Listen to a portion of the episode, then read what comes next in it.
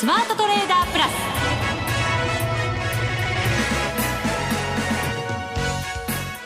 全国のリスナーの皆さんこんにちは。内田まさです。ここからの時間はザ・スマートトレーダープラスをお送りしていきます。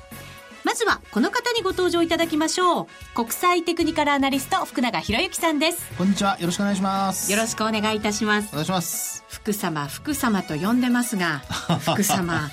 何ですか？先週の分析、はい、ぴったりだったんじゃないですか？先週ねまあちょっとあのサイクル分析だとかね、はい、あとは投資部門別の売買動向で、まああのえー、信託銀行ですねまあ、このあの売買がですね、まあ、過去最高で9週、はい、そして実は先週、ね、売り越しというのが発表になりまして、うん、で8週で終わっちゃったという形ですよね。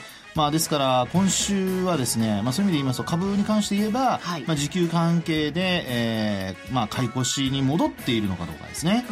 もし売り越しだとすると、まあ、実は今週もですねちょっと4営業日連続ですか？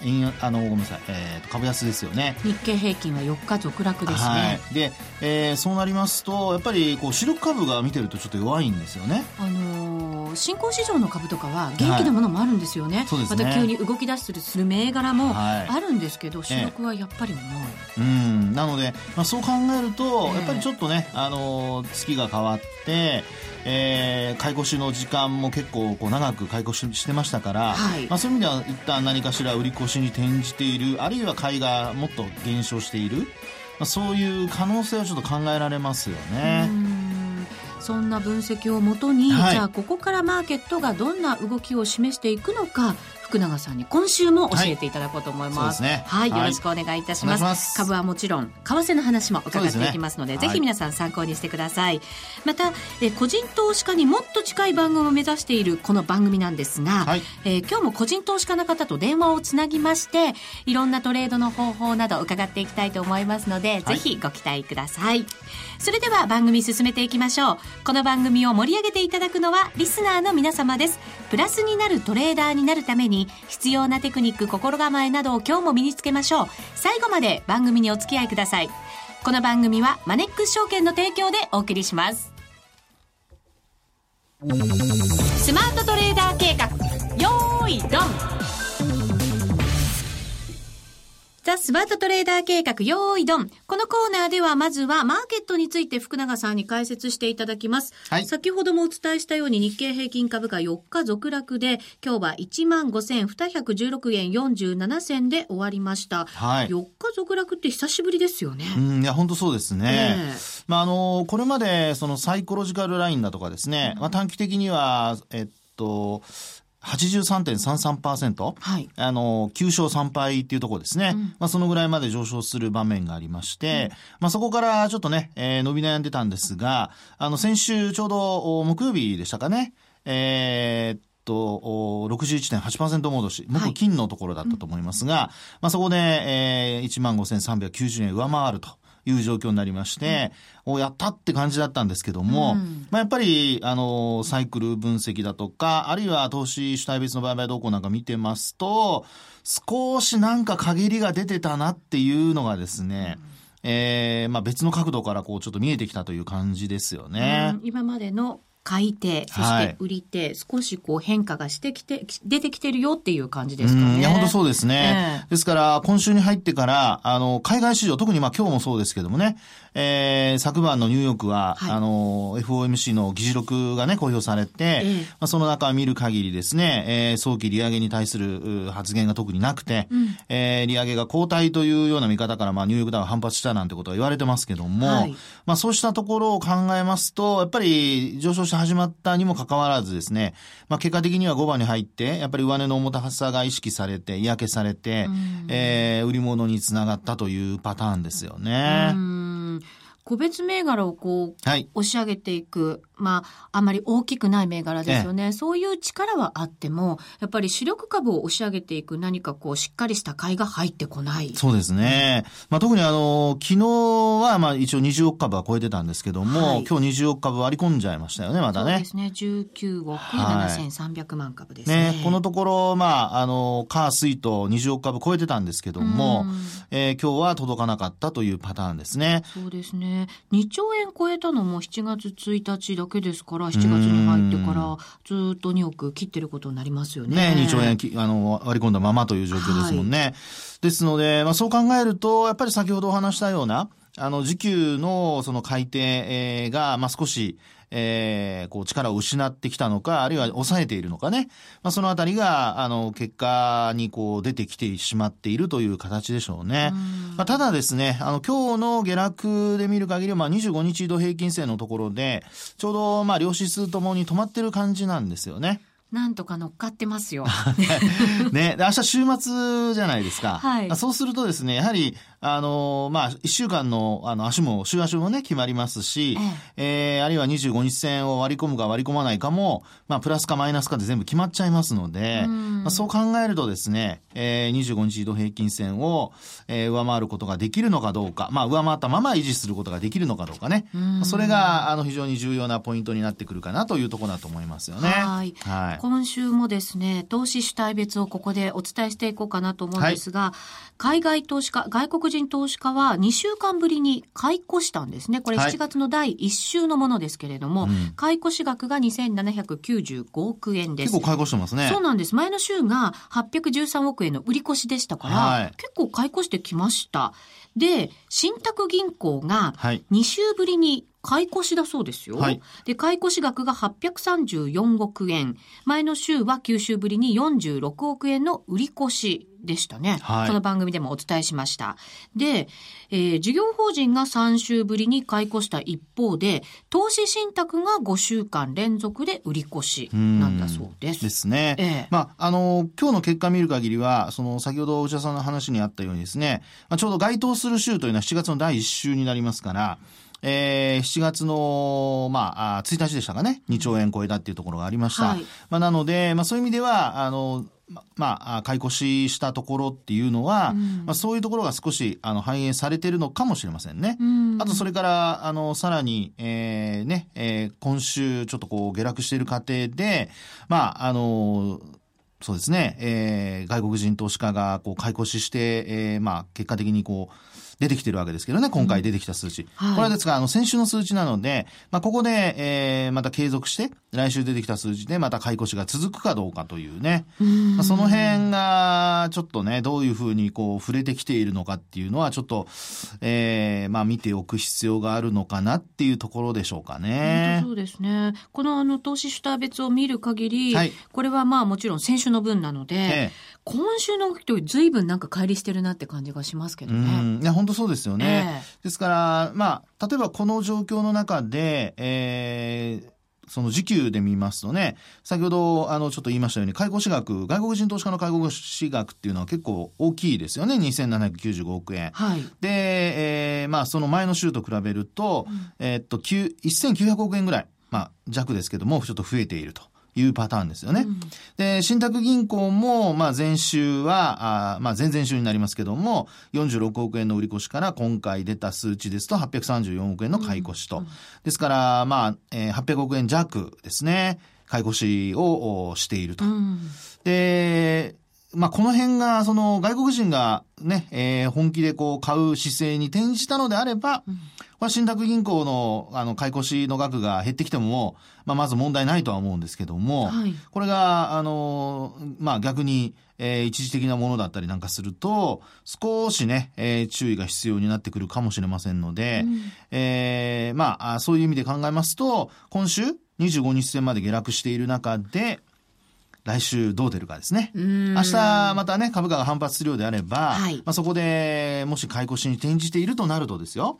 まあ、どこの主体が買い越しかどうかにもよりますけども、まあ、やっぱり下げると拾うというね、まあ、そういう流れができてきているっていうことなんじゃないかなと。まあ、そう考えますと、まあ、今回の下落も一時的で終わりそうということになりますから、そうなりますと、あとはもう決算発表。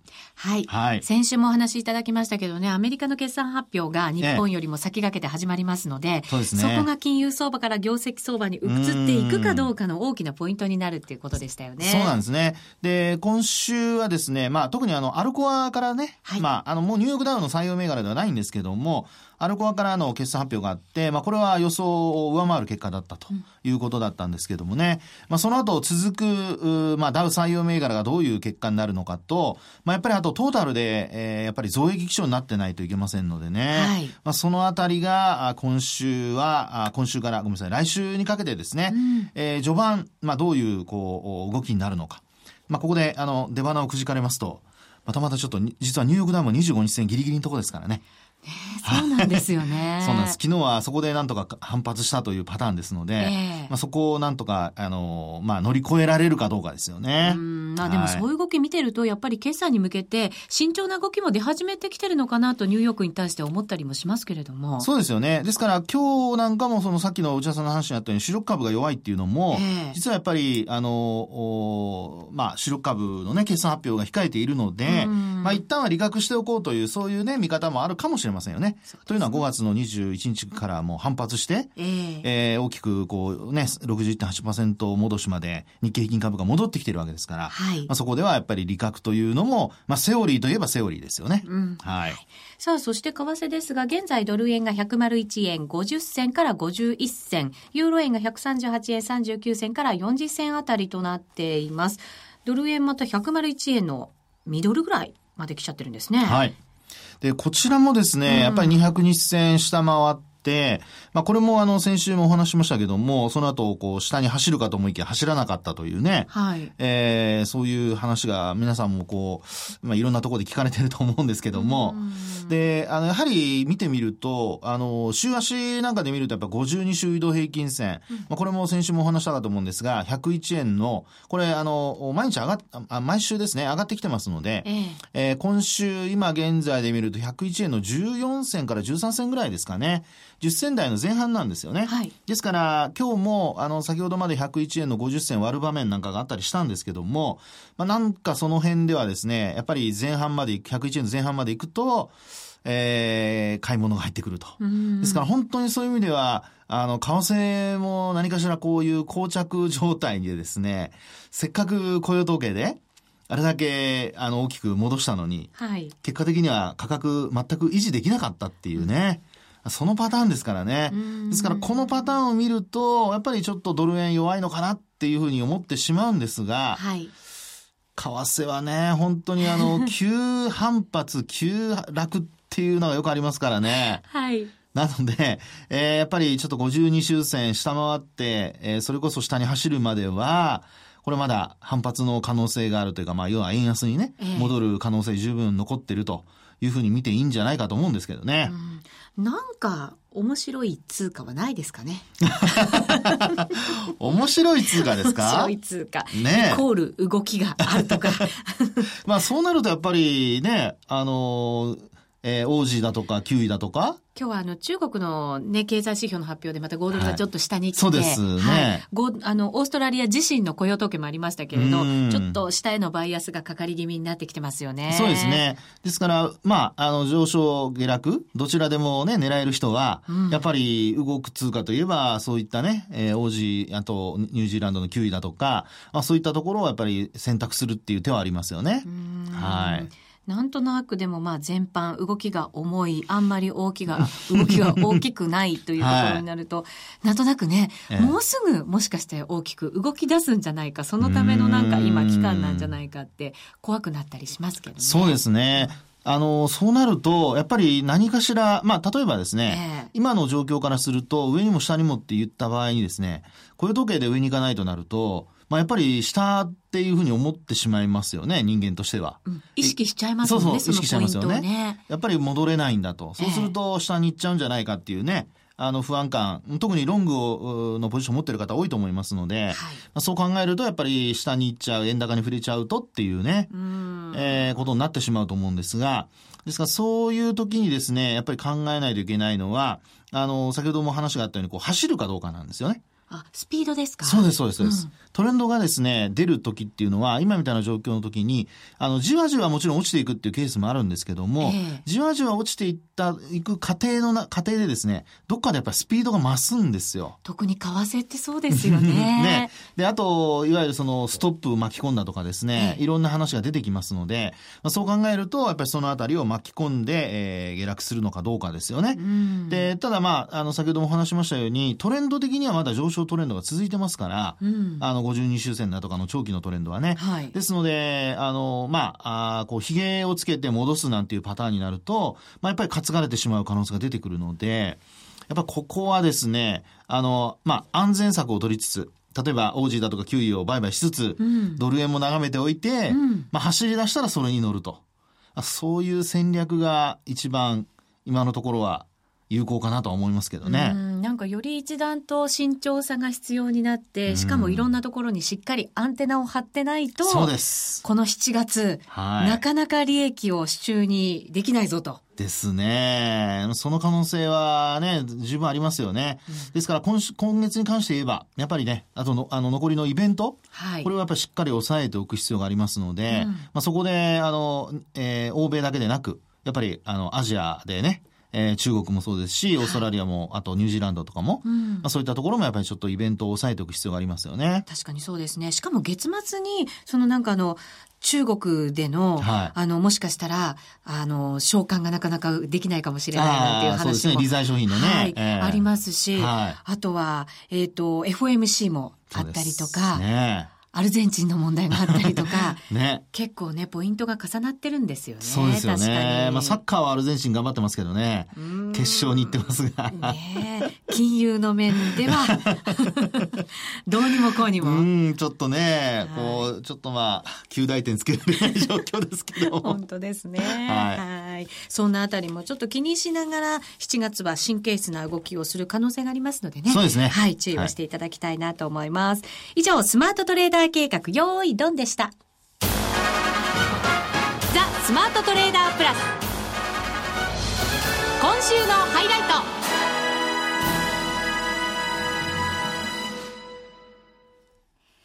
ザ・スマートトレーダープラス今週のハイライトです。番組の冒頭でもご紹介しましたが、今日はですね、個人投資家の方に電話でご出演いただきまして、投資手法や相場の見通しなどについてお話を伺っていきます。今日はですね、男性です。はい、そんな、そんなシンプルなデータじゃなくていいですよ。はい。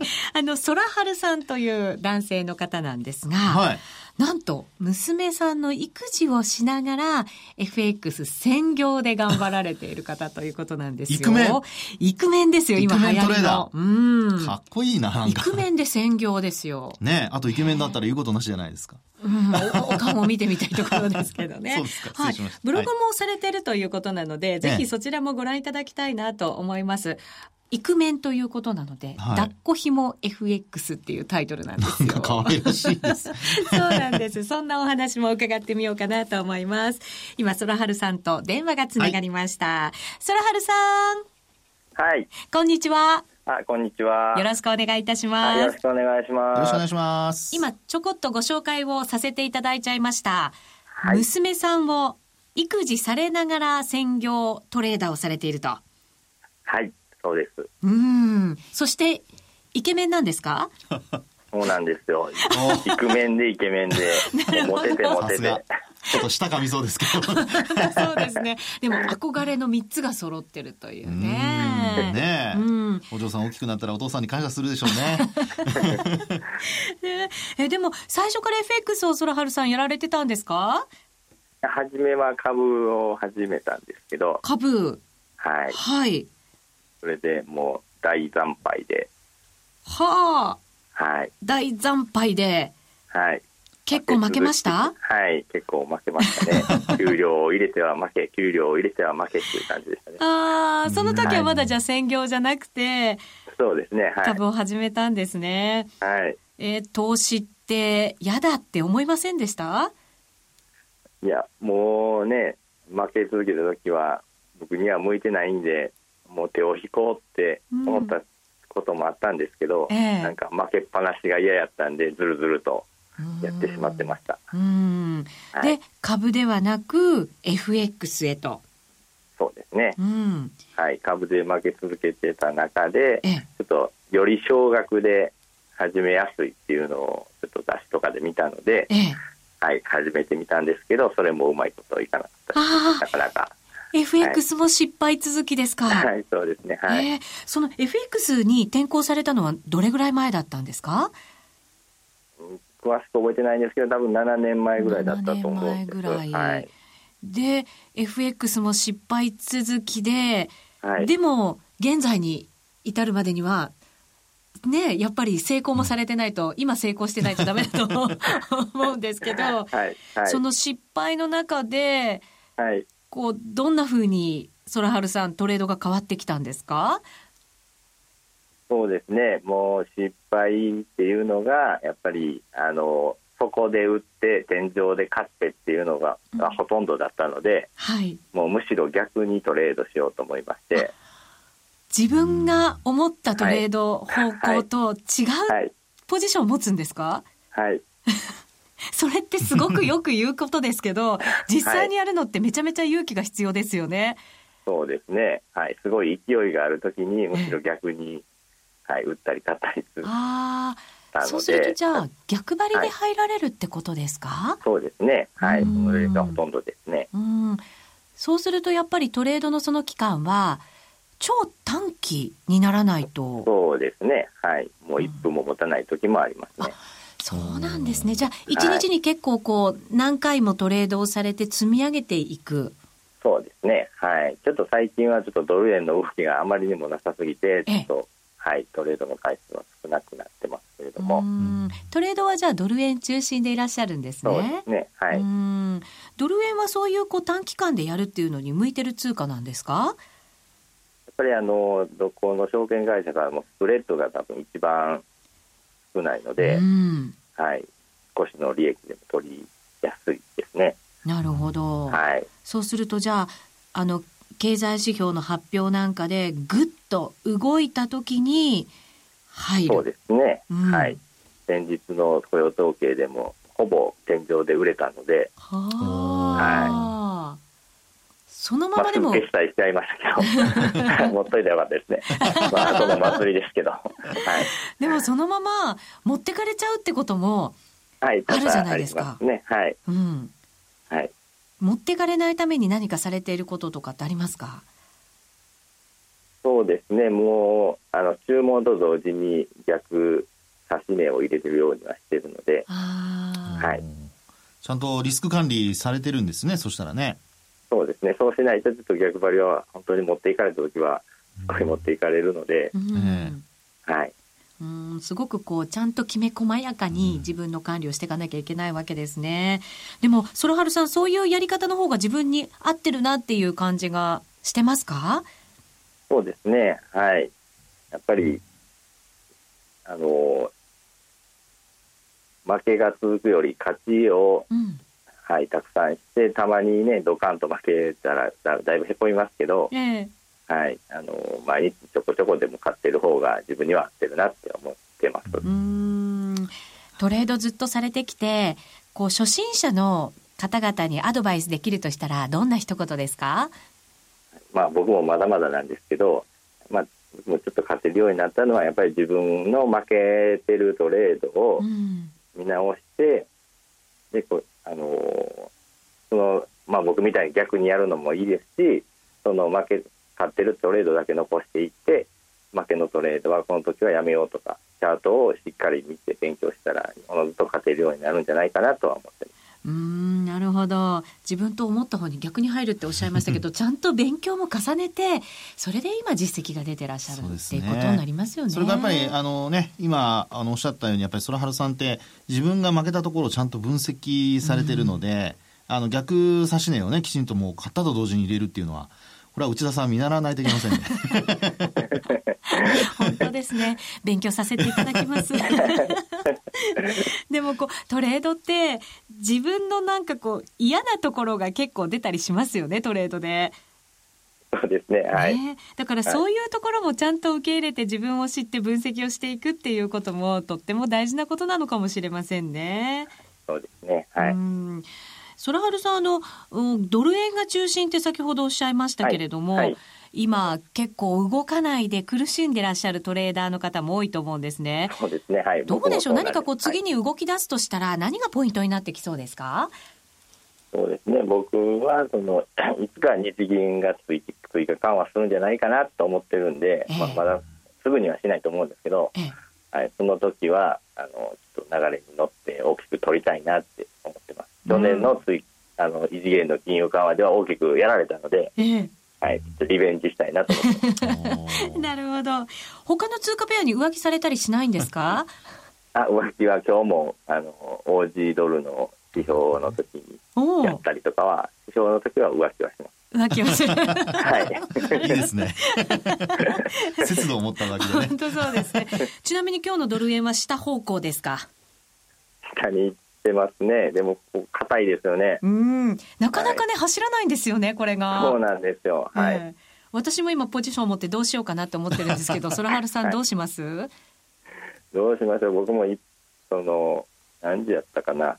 昼の3時ぐらいにちょっと下行くのかなと思って戻り売りしたらも上に持っていかれて損切りしましたああ、そうなんですね、はい、あでもやっぱりちょっと戻ってきてますねああねね、でも空春さんのやっぱりトレードスピード感がありますからね、うん、私みたいにダラダラ持ってない感じが ちょっと羨ましいなと思ってます空春さんブログされてるんですよね？はいそうなんですはい先ほど拝見しましてはい、えー、7月7日には180万円のマイナスがあったと。はい。